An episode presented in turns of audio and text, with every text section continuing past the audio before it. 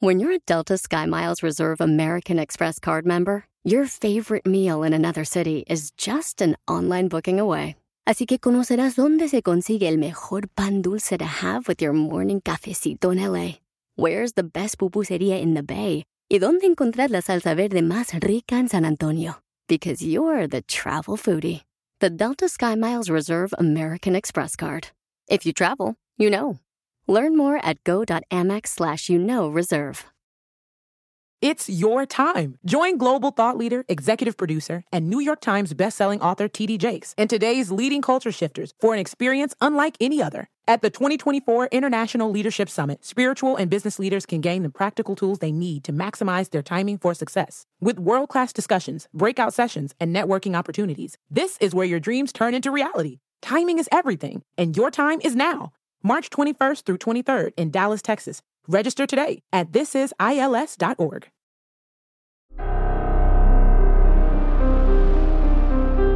En Código Misterio encontrarás temas relacionados con energías, cuarzos, sanaciones, meditación, ovnis, fantasmas, pirámides, misterios inexplicables, culturas antiguas y continentes desaparecidos. Pero también nos remontaremos al conocimiento de nuestros ancestros para vivir una vida más sencilla pero plena. Bienvenidos.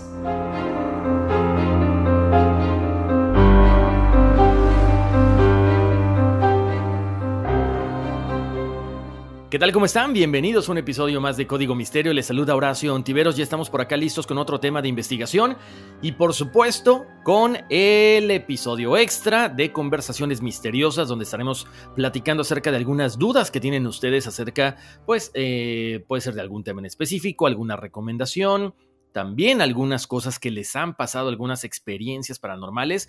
Y como siempre, gracias por la, eh, por la confianza de mandarme eh, un email con todas sus dudas y claro que sí, le vamos a dar lectura y le vamos a dar una respuesta. Oigan, estaba aquí clavadísimo sacando las fechas de nacimiento del horóscopo de cada uno de ustedes, pero fíjense, me quedé con la duda de dónde me escriben, porque por ejemplo, en algunos países de América Latina, bueno, de México para abajo, usamos normalmente el día, luego el mes y al final el año.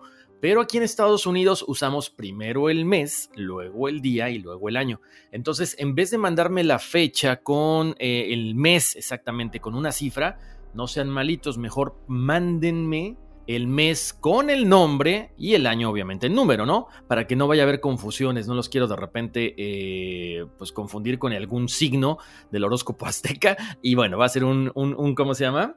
Un rollo medio complicado. Entonces, los invito a que cuando me escriban a contacto arroba códigomisterio.com, manden su nombre, la fecha de nacimiento con el mes escrito en letras, ¿sale? Oigan, pues ya, ya estamos por acá. Eh, felices porque encontramos un tema súper interesante. Ya ustedes me lo habían solicitado hace algunos meses eh, o algunas semanas, pero bueno, encontramos toda la información y es wow, impactante. Ahorita les voy a decir de qué vamos a hablar. Por cierto, para la gente que me pide recomendaciones de cuarzos, yo les recomiendo cuarzos de todos colores porque bueno, nos ayudan en todos los aspectos.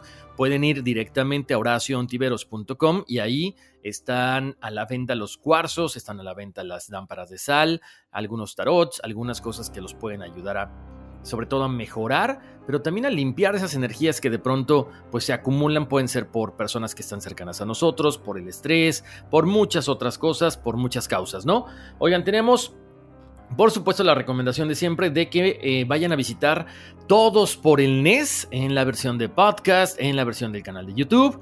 Eh, pueden checar ahí todo lo que tiene que ver con bienestar integral, con meditaciones. Hay un reto de meditación de 21 días muy bonito, es algo bien sencillito y próximamente, como les decía, vamos a estar por aquí recomendando una aplicación para meditación que tiene todas las credenciales para que ustedes se sientan bien, para que mediten mientras hacen ejercicio. Es más, hay gente que le gusta, ojo, meditar mientras limpian la casa o mientras van manejando. Meditar no significa nada más de poner eh, o, o, cerrar los ojos, ponerse en flor de loto y empezar a hacer el om o algún mantra, ¿no? Entonces eso lo platicaremos en una sesión especial donde hablaremos de meditación una vez que consolidemos todo esto que es la, aplicación de meditación, ¿no? Bueno, Eh, ¿Qué más les puedo decir? Nada, pues este, pasen la voz de que estamos en todas las plataformas de audio. Estamos en Apple Podcast, Google Podcast, Spotify. Estamos también en Pandora. Como siempre, muchas gracias a toda la gente que pasa la voz, a la gente que confía en uno, especialmente a la gente de Revolver Podcast, que bueno, nos hacen crecer cada día más. Eh, saludos para Tracy, saludos para Jack, que bueno, Jack un gran amigo y que me invita a esta esta plataforma y vamos creciendo, gracias a Dios, por fortuna ahí vamos. El canal de YouTube, ya saben, ahí está, directamente para su disfrute. Estamos igual, como en todos lados, Código Misterio. Le mando un saludo muy especial a mi buen amigo el Tarzán de Radio Láser que nos permite promover el podcast y hablar de temas bien interesantes, no solamente los que hacemos aquí en los podcasts cada semana, sino de algunos también eh, que bueno, que se van como que actualizando semana tras semana. Con el Tarzán estamos los martes y los viernes en horario de Los Ángeles a las 5 30 y a las 6 más o menos, 5.30 y 5.50 aproximadamente, por si lo quieren escuchar, a través de las aplicaciones de Radio Láser. Oigan, ahora sí, vamos a arrancar con este tema de esta semana que en lo personal yo no, no lo conocía, eh, pero es bien interesante, ¿no? Porque una vez más hablamos de gobiernos, hablamos de alienígenas, hablamos de programas de intercambio, ¿no? Entre seres de otro planeta, donde ahí nos damos cuenta que no solamente los seres de otros planetas, de otras galaxias, están aquí con nosotros, sino que nosotros también hemos sido capaces de ir a otras galaxias, a otros planetas, para tratar de investigar y tratar de vivir como viven todos estos seres. Entonces es alucinante lo que encontramos para el tema del día de hoy, que es básicamente el proyecto Serpo. Este proyecto es un concepto de estudio de los ovnis, pero es un programa también de intercambio entre niveles secretos del gobierno de los Estados Unidos y extraterrestres en un planeta que se llama de esta forma, llamado Serpo. Entonces, bien interesante todo lo que vamos a platicar el día de hoy, sobre todo porque, bueno, una fuente anónima que aparentemente forma parte de una agencia de inteligencia fue la que comenzó a dar la información acerca de todo esto. Esto comienza en el 2005 y fue dado durante varios años. Entonces, lo primero que nos dicen es que, ¿sabes qué? Todo eso que les han dicho del el accidente de Roswell, en parte tienen razón, pero no fue solamente un ovni el que se accidentó aquí, sino que fueron dos. Y a partir de ese momento es cuando se realiza contacto con los habitantes del planeta Serpo. En este año, en el 2005, el líder del grupo de discusión OVNI y ex empleado de gobierno Víctor Martínez es el que da a conocer toda esta información porque recibe una serie de correos electrónicos de alguien identificado solo como anónimo como les decía, este personaje, anónimo, afirmó ser un empleado de gobierno jubilado y proporcionó gran parte de la información sobre este programa de intercambio y, a lo largo de los años, muchos funcionarios que conocen acerca de este programa aseguran que son ciertos. Ahora, lo interesante de esto es, como les decía, también hay presidentes americanos involucrados. De hecho, en una de estas cartas o en uno de estos emails, como le quieran llamar, se descubrió la transcripción de una sesión informativa del presidente Ronald Reagan por parte del entonces director de la CIA, William Casey.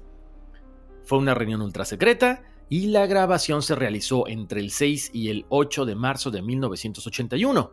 El director Casey proporcionó información a Reagan sobre el programa de intercambio, y el presidente tenía bastantes preguntas que le dijeron que serían respondidas más tarde en una sesión informativa adicional. Típico, desafortunadamente, no hay esa transcripción, por lo tanto nos quedan muchas preguntas en el aire. Lo que sí es que sabemos que Ronald Reagan mencionó su creencia en los ovnis y su gran respeto por Steven Spielberg de vez en cuando. Incluso invitó a Steven Spielberg a la Casa Blanca para una proyección especial de la película E.T., el extraterrestre, esto en 1982. Les cuento, en esta documentación revelada a la opinión pública aparecen muchos detalles de cómo se generó este intercambio. Entre ellos, hay un personaje o un ser que se llama EVE, EVE, que proporciona en ese momento un dispositivo de comunicación que les permitía ponerse en contacto con la gente o los seres del planeta Serpo. Este dispositivo de comunicación estaba a bordo de la nave que se estrelló en 1947. Eve o Ivy les enseñó cómo utilizarlo, cómo manipularlo y una vez que se supo cómo utilizar este dispositivo, varias señales fueron enviadas durante el verano de 1952 y recibieron respuesta tres meses después. Interesante todo esto. Vamos a platicar de esto, pero también de otras cosas, porque normalmente hablamos de, bueno, todo lo que son los proyectos, los programas, los experimentos, pero aquí hay personas que fueron al planeta Serpo, que vivieron ahí, que convivieron con estos Eves o Ibis, y tenemos la información de lo que vivieron ahí. Fue una bitácora, un diario, como le quieran llamar. Entonces, regresando a lo que estábamos platicando, esta comunicación que se entabla en 1952, reciben seis mensajes un tanto raros. El mensaje número uno se refería al planeta Serpo, donde decían que había vida inteligente en este lugar. El mensaje número dos explicaba la caída de este ovni en 1947 y la muerte de algunos miembros de su tripulación. El mensaje número 3 hablaba de una solicitud de una nave de rescate. El mensaje 4 hablaba de una reunión con los líderes de la Tierra. Para el mensaje 5 sugerían un programa de intercambio y para el mensaje 6 se facilitaban las coordenadas de rescate. En este caso, este Ivy, que sobrevive precisamente a este accidente en 1947, bueno, se supone que él era el mecánico, ¿no? Una especie de ingeniero, una especie de ser que conocía perfectamente el manejo de todo lo que era este aparato. Por lo tanto, él tenía tecnología avanzada en la nave, la cual se dice que hasta el momento no se ha podido replicar. Este ser era muy inteligente, gran conocedor de las fuerzas que rigen el cosmos, por lo tanto tenía el conocimiento para construir naves espaciotemporales. ¿Qué pasa después? Ahí viene un problema, porque cuando Ivy fallece, tiempo después se comienzan a, a, recibir varios mensajes procedentes del planeta Serpo. La inteligencia norteamericana había conseguido aprender aproximadamente el 30% del lenguaje de estos seres. Así que cuando llegan estos nuevos mensajes, pues no se entendían en su totalidad. Se lograron comunicar con ellos de manera esencial porque los mensajes que estaban recibiendo, como les decía ahorita, contenían las coordenadas exactas para el encuentro.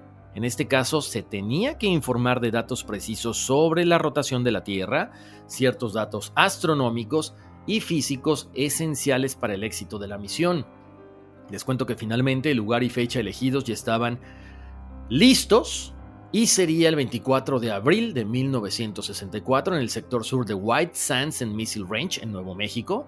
Y una vez que se supo la fecha, se empezó el proceso de planificación, donde el presidente Kennedy, ahí entra en juego el otro presidente, decide aprobar un plan para el intercambio de un equipo militar especial la Fuerza Aérea se encargó como organismo principal de todos los detalles. Los funcionarios de la Fuerza Aérea de Estados Unidos seleccionaron a 12 tripulantes que conformarían el equipo definitivo para el intercambio. ¡Tan, tan, tan! ¿Cómo se lleva a cabo esta preselección? Bueno, uno, fueron varios meses para decidir los criterios para tomar a los candidatos ideales. Para empezar, se tenía claro que debían ser militares, solteros, sin familia, o sea, personas muy preparadas que no tuvieran un lazo en la tierra, que no tuvieran un vínculo que les pudiera causar controversia o que mentalmente fuera un problema para el éxito de esta misión. Además, estas personas tenían que poseer habilidades y cualidades especiales, pero además también llevar por lo menos cuatro años de servicio. Se lanza la convocatoria dentro de lo que era el ejército. Fueron alrededor de 56 mil archivos y fichas que fueron examinados y estudiados para ser posibles candidatos. Los 12 elegidos, tras varios procesos de selección, constituían la élite, los mejores de los mejores. El equipo final de entrenamiento lo conformaron 16 personas, que eran los 12 titulares más 4 de reserva, por si se tuviera que sustituir a alguno en algún momento importante. El entrenamiento duró 6 meses. De estas 16 personas se borró todo registro, toda huella pública, seguro social, declaración de impuestos, registros médicos, registros militares, todo fue destruido y eliminado. Estas personas básicamente ya no existían. El entrenamiento se llevó a cabo en Camp Perry, en la base de la Fuerza Aérea Shepard, en Ellsworth y en lugares aislados de México y Chile. Se dice que el entrenamiento total fueron 167 días. Después, cada miembro del equipo fue trasladado al cuartel general de disciplina de Fort Leavenworth y confinados en celdas. No podían comunicarse con nadie del mundo exterior y la vigilancia a su alrededor era máxima. Obvio, si estábamos hablando que era gente que no tenía ningún nexo con el planeta Tierra, o sea, familias, amigos y demás, pues era como que muy lógico que hicieran esto, ¿no? Cada miembro del equipo tuvo que soportar un entrenamiento y una formación psicológica y física extremas. En las pruebas de entrenamiento, cada miembro del equipo, escuchen, fue encerrado en una caja de 5 por 7 metros. Los enterraron a 7 metros bajo tierra durante 5 días con la comida y el agua necesaria para sobrevivir ese tiempo. Obviamente, si estaban allá abajo, no tenían contacto con nadie, no había radio, no había nada, y en total obscuridad. Se menciona que todas estas personas lograron superar la prueba y por si alguno no soportara esta prueba, llevaban consigo una pastilla que pondría fin a su vida en cuestión de segundos. Es decir, no tenían pensado sacarlos porque podrían filtrar información. Por lo tanto, si ellos se desesperaban, masticaban esta pastilla, morían ahí y nunca más se sabía de ellos. El entrenamiento consistió en varias cosas, por supuesto, como en esto que les decía, de enterrarlos vivos. Otra cosa era la introducción a la exploración del espacio, que por supuesto era impartido por el personal de la NASA, que incluía la identificación de estrellas, uso de telescopios y astrofísica en general. Otra cosa, el idioma de los IBIS, entrenamiento en altura, sobrevivir en entornos sin oxígeno, o sea, bueno, con lo mínimo, por supuesto, por eso es que se menciona que se llevaron a Chile, a todo este grupo para que pudieran sobrevivir en las condiciones de los Andes. Otra cosa que se les enseñó fue supervivencia, armas básicas, formación de explosivos, preparación para soportar interrogatorios hostiles, geología del espacio, soportar el estrés físico y psíquico, métodos para soportar el aislamiento y confinamiento, nuevas formas de nutrición y biología. Para diciembre de 1963 se recibió un mensaje para confirmar la hora, fecha y lugar de aterrizaje. Este mensaje también decía que dos embarcaciones estaban en ruta hacia la Tierra. La primera nave entró en la atmósfera terrestre durante la tarde del 24 de abril de 1964, el día señalado, pero la nave aterrizó en un lugar que no era el especificado, sino que lo hizo cerca de Socorro en Nuevo México. La segunda nave sí aterrizó en el lugar correcto y una vez que la primera nave recibió un mensaje del lugar correcto, esta aterrizó junto a la otra en White Sands. La representación terrestre, como les mencioné, estaba formada por 16 altos mandos del gobierno de Estados Unidos. Los EV salieron de su nave portando un dispositivo que era un traductor con una pantalla de lectura. Uno de estos dispositivos se les facilitó a uno de los 16 miembros y emitía un mensaje de voz. Los IBIS habían creado un traductor artificial de el idioma inglés y el de ellos. En la reunión se llegó a un consenso de que el intercambio se realizaría a mediados de 1965. Mientras se llevaba a cabo todo este proyecto, se menciona que el presidente John F. Kennedy estaba muy interesado con la causa ovni y de hecho, en una de estas cartas que la pueden checar en las redes sociales de Código Misterio, él exige que se revelaran documentos altamente confidenciales acerca de los ovnis misteriosamente 10 días antes de su asesinato y, posteriormente, la CIA sacó a la luz esta carta, entonces ahí dicen que queda la duda si lo mataron porque estaba presionando para liberar información, para desclasificarla o qué fue lo que pasó. En la carta de Kennedy al director de la CIA solicita libre acceso a los archivos OVNI. En un segundo memorándum, enviado al administrador de la NASA, el presidente expresa un deseo de cooperación con la antigua Unión Soviética en las actividades espaciales mutuas. El investigador William Lester afirmó que el asesinato de Kennedy pudo venir alimentado por las preocupaciones sobre las relaciones con la ex Unión Soviética y la insistencia de cooperación, así como la insistencia de revelar archivos top secret sobre ovnis a la opinión pública. El contenido de la carta era más o menos así. El objeto era el examen de la clasificación de todos los expedientes ovni en cuanto a seguridad nacional. Según lo convenido, he entablado una acción y pedido a James Webb, director de la NASA, que organice un programa con la Unión Soviética de colaboración para la exploración sobre el espacio y la Luna. Resultaría particularmente útil reexaminar los casos más amenazadores para identificarlos, sinceramente al contrario de fuentes emanando de la CIA o del USAF. Es importante que podamos establecer una distinción clara entre lo conocido y lo desconocido, los casos explicables y los inexplicables, por si los soviéticos pudieran malinterpretar nuestra amplia cooperación como una acción de espionaje encubierta contra sus defensas o su programa especial. Hecho esto, me gustaría que preparase un programa para compartir datos con la NASA donde los no explicados son un factor. Esto ayudaría a los directores de misiones en sus responsabilidades defensivas. Me gustaría tener un informe provisional sobre los datos revisados no más tarde del 1 de febrero de 1964. Ahora, ¿por qué dicen que estaba Kennedy? Bueno, porque también, aparte de que en algunos documentos se ponía su nombre, él tenía un nombre secreto por si se interceptaban las comunicaciones. Su seudónimo era Lancer. Y se han encontrado restos de memorándums quemados donde se puede leer. Lancer ha hecho algunas preguntas acerca de nuestras actividades, lo que no podemos permitir. Por favor envíen sus opiniones a más tardar en octubre. Su actuación en esta materia es fundamental para la continuidad del grupo. Y esto lo decía el jefe de la CIA, pero no se sabe el destinatario.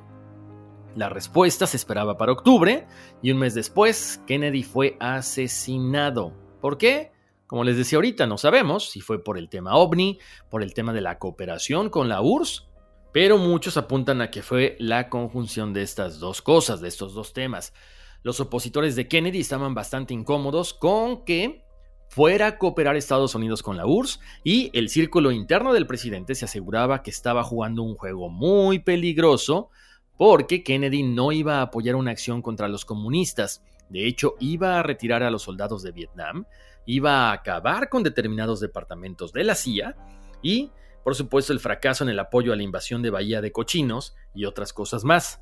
Y su firme posición para desclasificar expedientes secretos todo esto llevó a su propio gobierno a eliminarlo, encabezado por el grupo Majestic 12.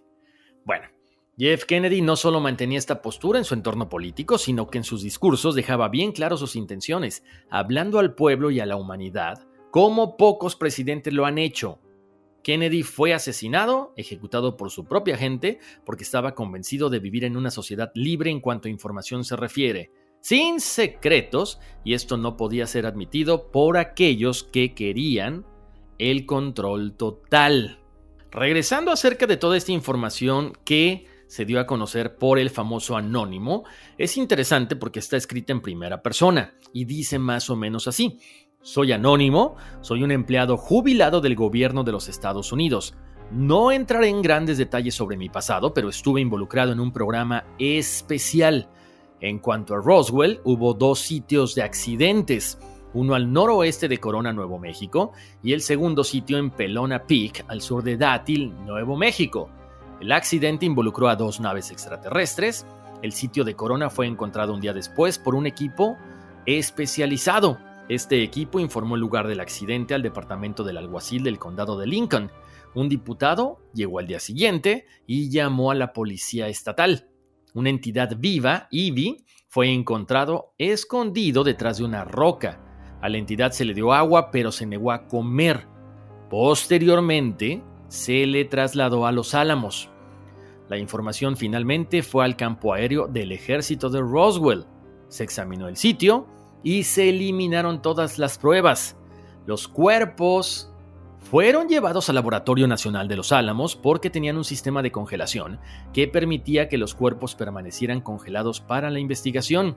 La nave fue llevada a Roswell y luego a Wright Field, Ohio, esto tiene mucha relación con el famoso hangar número 18 del cual ya hemos platicado en el pasado. El segundo sitio no fue descubierto hasta agosto de 1949 por dos ganaderos. Informaron de sus hallazgos varios días después al alguacil del condado de Catron, en Nuevo México, y debido a la ubicación remota, el sheriff tardó varios días en llegar al lugar del accidente. Una vez en el sitio, el sheriff tomó fotografías y luego condujo de regreso a Dátil, Luego se notificó a la base del ejército de Albuquerque, Nuevo México, y un equipo de recuperación de el campamento de Sandía se hizo cargo de todas las pruebas, incluidos seis cuerpos. Estos cuerpos fueron llevados a la base Sandía para luego trasladarlos a los Álamos también. La entidad viva estableció comunicación con nosotros y nos proporcionó una ubicación de su planeta de origen.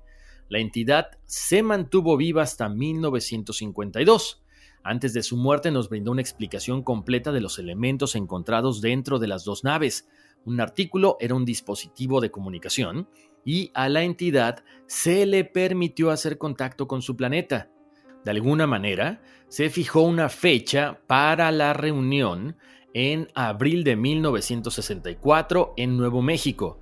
Los alienígenas aterrizaron y recuperaron los cuerpos de sus camaradas muertos. Se intercambió información. La comunicación fue en inglés porque ellos tenían un dispositivo de traducción. En 1965 tuvimos un programa de intercambio con los extraterrestres. Seleccionamos cuidadosamente a 12 militares, 10 hombres y 2 mujeres. Fueron entrenados, examinados y retirados cuidadosamente del sistema militar. Los 12 eran expertos en diversas especialidades. Cerca de la parte norte del sitio de pruebas de Nevada, los extraterrestres aterrizaron y los 12 estadounidenses se fueron.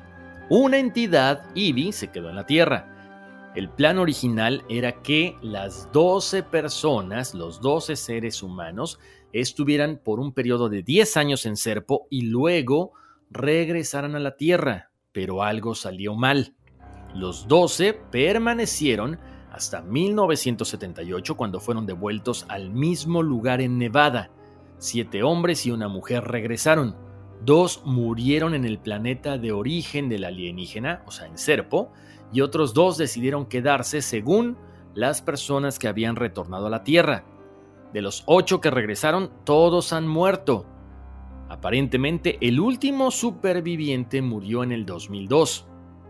Los retornados estuvieron aislados desde 1978 hasta 1984 en varias instalaciones militares. La Oficina de Investigaciones Especiales de la Fuerza Aérea fue responsable de su seguridad y protección. También llevó a cabo sesiones informativas con estos seres que habían retornado del planeta Serpo. En cuanto al incidente de Roswell, absolutamente correcto. Pocas personas lo han entendido del todo dos sitios de accidentes, no uno. En cuanto al programa de intercambio, divulgación no autorizada de información clasificada, como yo lo veo, pero tal vez alguien actualmente dentro de nuestro gobierno quiera sacarlo. En este caso, en la información que da a conocer Anónimo, no menciona la presencia de mujeres. Ahí nos deja con la duda. Él dice que eran 12 hombres, todos militares, 8 del USAF, 2 del US Army y 2 del US Navy. Dos eran médicos, 3 científicos, dos especialistas en idiomas, dos personal de seguridad, dos pilotos y uno era el líder. Todos fueron completamente borrados de los roles militares. No está seguro del periodo de entrenamiento, pero cree que fueron seis meses. Ellos pudieron transmitir mensajes a la Tierra por medio de un sistema de comunicación establecido antes de su viaje. Un médico y uno de los miembros del personal de seguridad murieron tres años después de su visita. El médico murió de neumonía y el tipo de seguridad por una herida.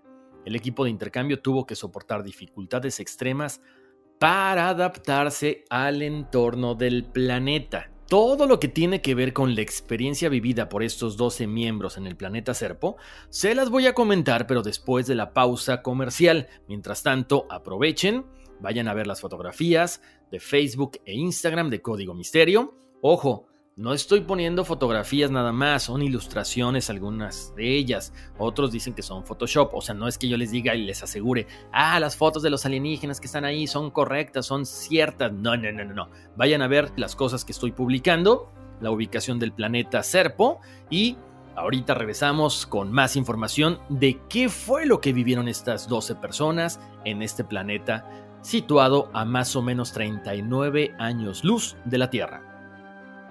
It's your time. Join global thought leader, executive producer, and New York Times bestselling author TD Jakes and today's leading culture shifters for an experience unlike any other. At the 2024 International Leadership Summit, spiritual and business leaders can gain the practical tools they need to maximize their timing for success. With world class discussions, breakout sessions, and networking opportunities, this is where your dreams turn into reality. Timing is everything, and your time is now.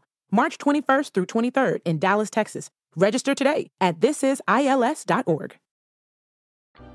Estamos de vuelta aquí en Código Misterio. Les saluda Horacio Antiveros y seguimos platicando acerca del proyecto Serpo.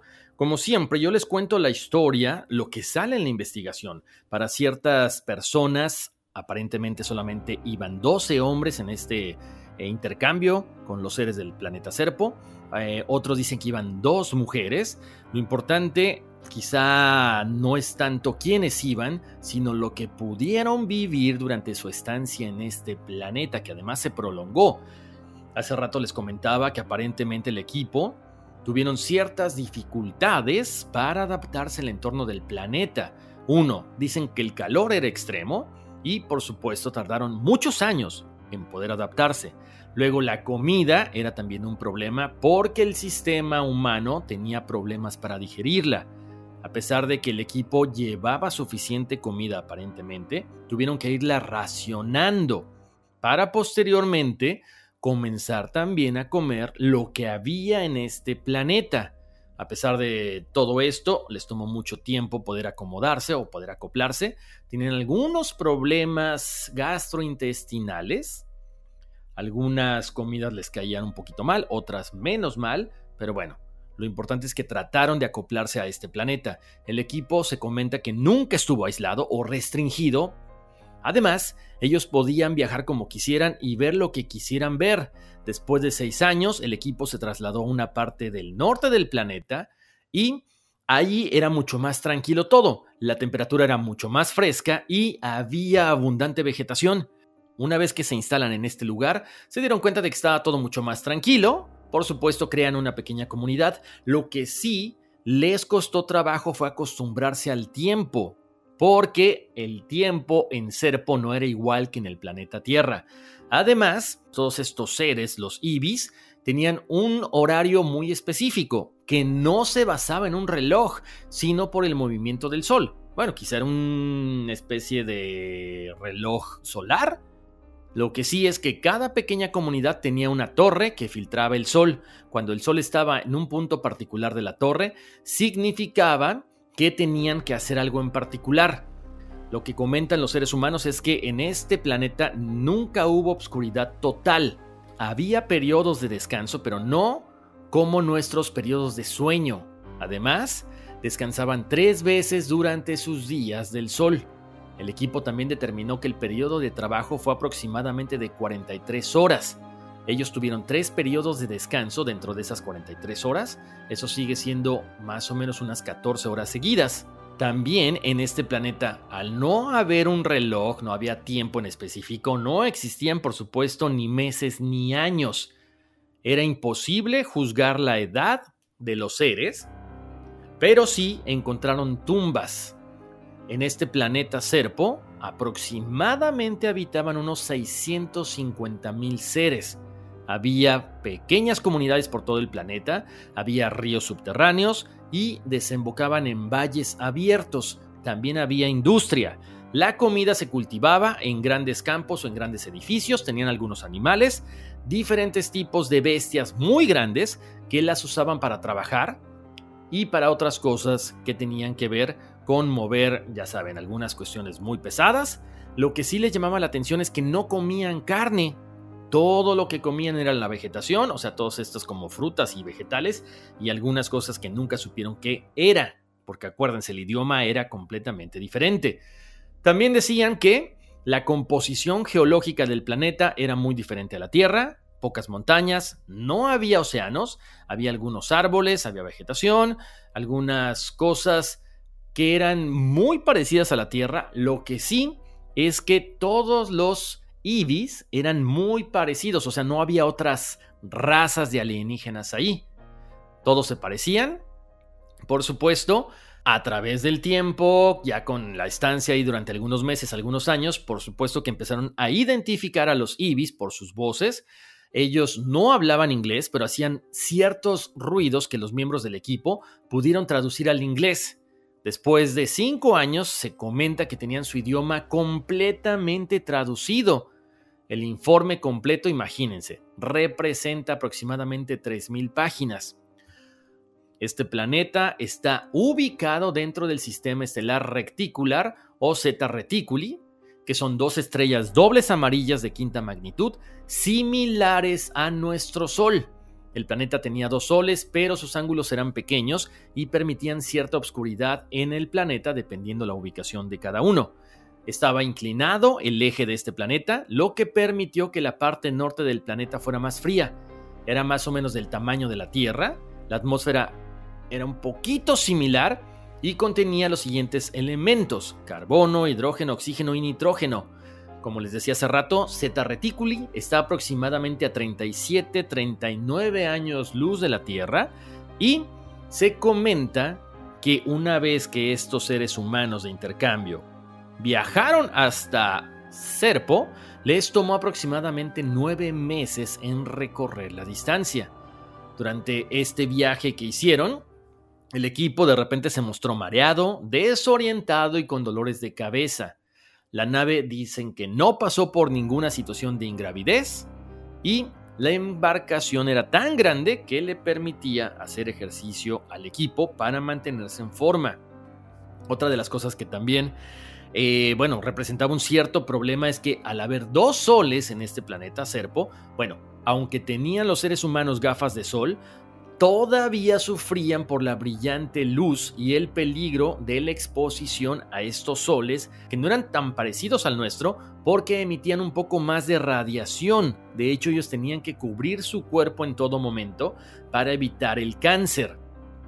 Eh, los ibis no tenían forma de refrigeración más que en la industria. La temperatura del planeta era aproximadamente entre 34 grados centígrados hasta los 46. Tenían nubes, había lluvia, pero no con frecuencia. En la parte norte del planeta donde ellos se instalan después, donde estaba más fresco y donde había un poquito más de vegetación, sí lograba reducirse considerablemente la temperatura. Lo que sí les llamaba mucho la atención a este grupo de seres humanos es que al norte, donde estaba más fresco, había menos población de ibis.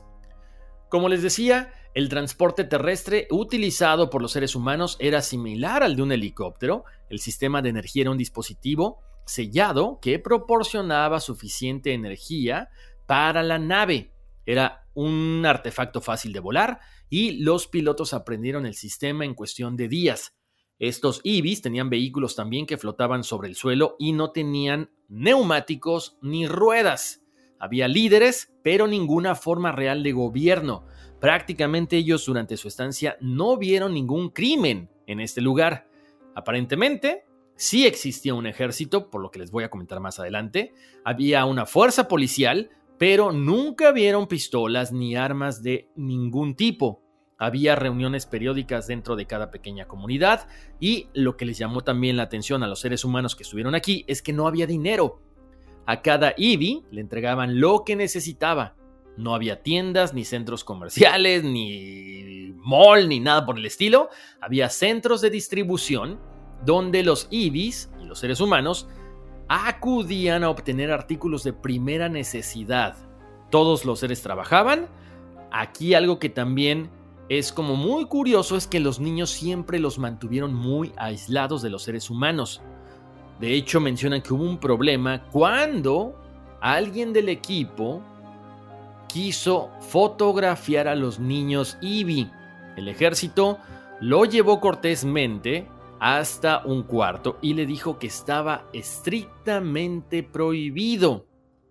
También se menciona algo que sorprendió a los seres humanos durante su estancia en el planeta Serpo, porque dicen que tuvieron visitantes de otros nueve sistemas solares, entre ellos los grises, que decían que se parecían muchísimo a los Ibi.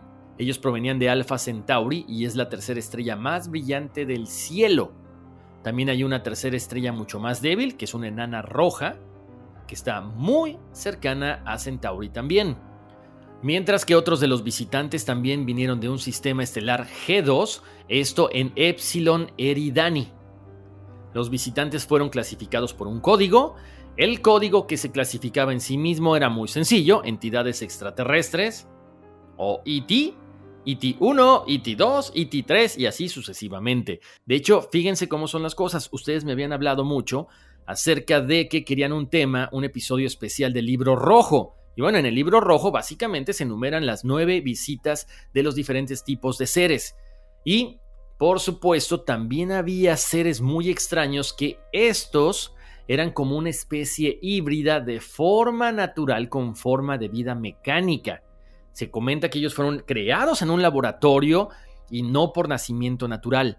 Eran tipo robots, eran inteligentes, podían tomar decisiones y también había los visitantes hostiles. Otra de las cosas que se estimó es que Serpo tenía unos 3 mil millones de años, los dos soles tenían unos 5 mil millones de años, pero esto solamente por estimación. También otro de los datos obtenidos es que la civilización de Ibis tenían aproximadamente 10 mil años ellos no eran originarios de Serpo, ellos habían evolucionado en otro planeta y habían llegado aquí. Este planeta, de donde ellos habían salido, había estado amenazado por una actividad volcánica extrema, por lo tanto tuvieron que mudarse para proteger a toda su civilización y eso había ocurrido aproximadamente 5.000 años atrás. Además, los Ibis también habían tenido una gran batalla interplanetaria con otra raza aproximadamente hace 3.000 años. Ellos habían perdido a muchísima gente en esta batalla, pero habían podido eliminar a sus enemigos. Desde entonces no había existido otra guerra. Los Ibis han sido viajeros espaciales por los últimos 2000 años y habían visitado la Tierra por primera vez precisamente 2000 años atrás. Otro de los datos que aparece en esta investigación también es que solamente había 650 mil ibis. Ellos eran una civilización muy estable, muy estructurada. Cada hombre tenía a su mujer o cada macho tenía una hembra y se les permitía reproducirse, pero tenían un limitado número de hijos. El equipo normalmente nunca vio a más de dos hijos por familia. Se comenta que estaba muy estructurada su sociedad, que planeaban el nacimiento de cada uno de los niños, separándolos para permitir la agrupación social adecuada de la civilización. Estos niños maduraban a un ritmo muy rápido en comparación con los niños de la Tierra. El equipo dice que observó nacimientos y eran atendidos por un médico. Posteriormente observó el desarrollo del niño durante un cierto periodo de tiempo, pero sí les llamó la atención que maduraban a un ritmo muy rápido. Los IBIS tenían científicos, médicos, técnicos, había una instalación educativa y ahí iban a aprender no solamente ciertas cosas de la cultura del pueblo, sino que también para aprender diferentes oficios, para saber para cuál estaban mejor cualificados y estaban más adecuado para ellos. Algo que también se menciona en esta bitácora o en este diario es que los IBIS no envejecían, o al menos no mostraban signos de envejecimiento, por lo que era muy difícil saber la edad de cada miembro. En el planeta Serpo había alrededor de 100 pueblos o lugares de vida diferentes para los Ibi. Los Ibi solo usaron una pequeña porción de su planeta. Ellos extraían minerales en áreas remotas y tenían una gran planta industrial en la parte sur del planeta cerca de un cuerpo de agua. El equipo determinó que esta planta tenía algún tipo de operación hidroeléctrica también los Ibis habían desarrollado un tipo diferente de sistema eléctrico y de propulsión. Era desconocido para el equipo y cree que nunca lo entendieron realmente. Por supuesto, trataron de aprovechar y recuperar la mayor cantidad de energía. Lo lograron, pero nunca entendieron cómo lo hacían.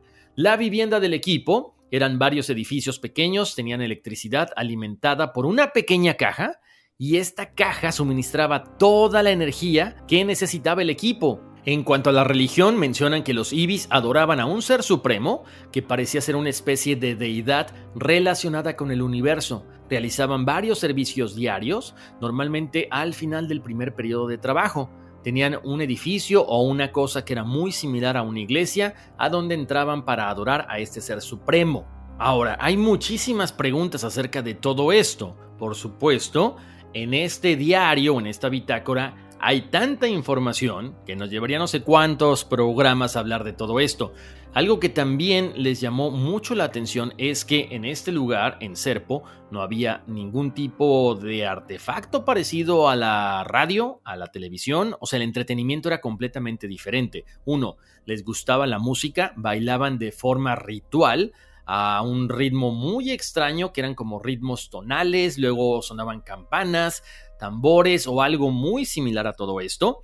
Y también ellos practicaban un tipo de, ¿qué les gusta? Fútbol. Era una pelota más grande y el objetivo era patear la pelota por el campo hacia una portería, pero con reglas muy extrañas. Además, se jugaba durante largos periodos de tiempo.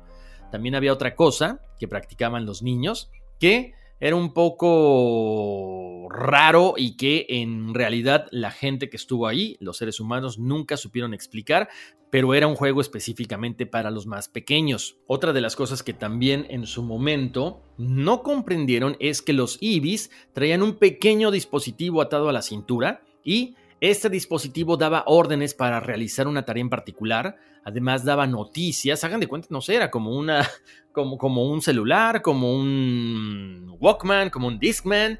El dispositivo tenía una pantalla muy parecida a una pantalla de televisión, pero era en 3D. Aparentemente, estos seres humanos, cuando regresaron a la Tierra, se trajeron uno de estos dispositivos. Al final de toda esta expedición, ¿qué fue lo que sucedió? Ahí les va. Aparentemente, algunos miembros del equipo de los seres humanos que estuvieron en Serpo se quedaron voluntariamente. Se comenta que se enamoraron de la cultura de los ibis, del planeta, y por lo tanto no se les obligó a regresar. Lo que sí es que el equipo restante como recibió una gran dosis de radiación durante su estancia en este planeta, muchos de ellos murieron por enfermedades relacionadas por esto, por la radiación. Como les decía, se les siguió muy de cerca a todas estas personas que regresaron para que no fueran a divulgar información de lo que ellos habían vivido en este planeta y sobre todo también del conocimiento de diferentes razas de extraterrestres. Bueno, y con esto llegamos al final de este episodio. A mí se me hizo muy interesante el poder conocer, el poder entender que quizá este programa de intercambio no sea el único y no sea el primero, o a lo mejor fue el primero de muchos. Lo que sí es interesante saber es cómo nos han estado ocultando cosas.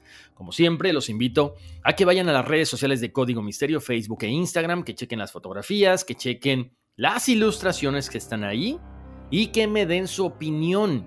¿Qué piensan acerca de todo esto? Una vez más, gracias por haberme acompañado. Los invito a escribirme a contacto arroba códigomisterio.com con preguntas personales de alguna vivencia, alguna fotografía, algún tema en específico, alguna sugerencia. Por supuesto, mándenme sus datos para que les diga el horóscopo azteca, a qué signo o a qué símbolo o a qué piedra o a qué animal o a qué elemento pertenecen, mandándome su nombre completo, su fecha de nacimiento, día, el mes con letra y el año. Así que los espero en el siguiente episodio de Conversaciones Misteriosas. Les mando un abrazo muy grande, muchas bendiciones y vámonos, que aquí espantan. It's your time. Join global thought leader, executive producer, and New York Times bestselling author TD Jakes and today's leading culture shifters for an experience unlike any other. At the 2024 International Leadership Summit, spiritual and business leaders can gain the practical tools they need to maximize their timing for success. With world class discussions, breakout sessions, and networking opportunities, this is where your dreams turn into reality. Timing is everything, and your time is now. March 21st through 23rd in Dallas, Texas. Register today at thisisils.org. Puedes hacer dinero de manera difícil, como degustador de salsas picantes, o cortacocos, o ahorrar dinero de manera fácil con Xfinity Mobile. Entérate cómo clientes actuales pueden obtener una línea de un límite intro gratis por un año al comprar una línea de un límite. Ve a es.xfinitymobile.com. Oferta de línea o límite gratis termina el 21 de marzo. Aplican restricciones. Xfinity Mobile requiere Xfinity Internet. Velocidades reducidas tras 20 GB de uso por línea. Límite de datos puede variar.